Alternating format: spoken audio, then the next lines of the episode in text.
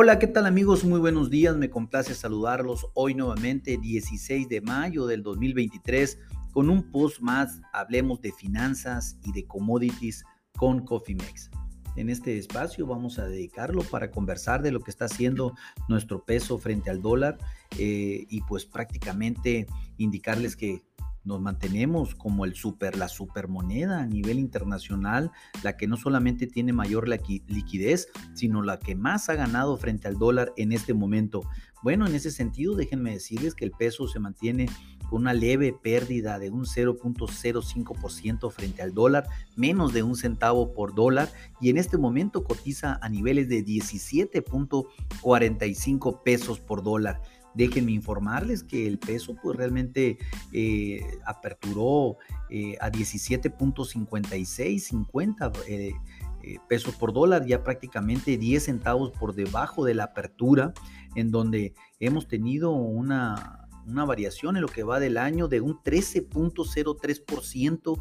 eh, de, caída frente al dólar, o sea, impresionante en realidad todo lo que ha acontecido en nuestra moneda. Si recordamos que el promedio de las 52 semanas tenemos un mínimo de 17.41, pero tenemos un máximo de 21.05 pesos por dólar. No olvidemos que eh, las condiciones ahorita están más que favorables para nuestra moneda y de ahí que el peso sigue retrocediendo frente al dólar y es una gran, pero una gran noticia sin lugar a dudas. Eh, esto pues eh, realmente que el peso se mantenga en estos niveles, pues estos no fueron vistos desde mayo del 2016 cuando el mercado pues obviamente eh, entraba en una nueva ronda de conversaciones sobre el,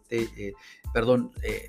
sobre aquellas negociaciones del 2016, algo que pues prácticamente lo vemos demasiado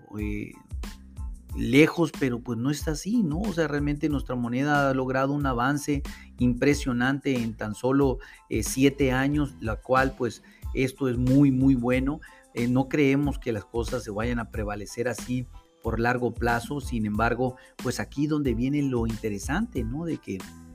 aprovechemos esta depreciación, esta apreciación de nuestra moneda, eh, pues realmente eh, gracias también a consecuencia de una mayor aversión del riesgo en los Estados Unidos, lo cual pues ha ido permeando también hacia acá. El nivel, este nivel pues realmente para México es algo espectacular eh, y, lo cual nos puede ayudar y nos puede servir a que podamos realizar unas mejores estrategias eh, para quedar preciados si ustedes tienen compromisos, sobre todo de largo plazo en, dólares, pues ahorita es el momento, ¿no? Porque realmente pensar en 6, 12 o 18 meses en adelante, pues resulta más que interesante en este momento realizar alguna estrategia. El día de ayer tuvimos un rompimiento importante en una sesión donde vimos un máximo de 17.6250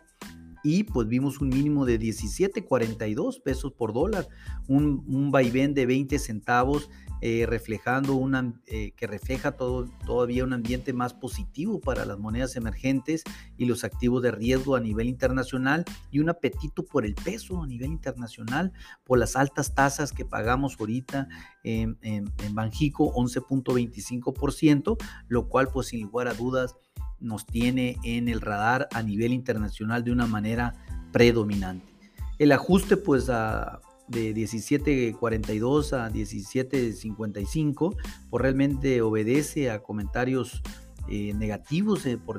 la secretaria del Tesoro, eh,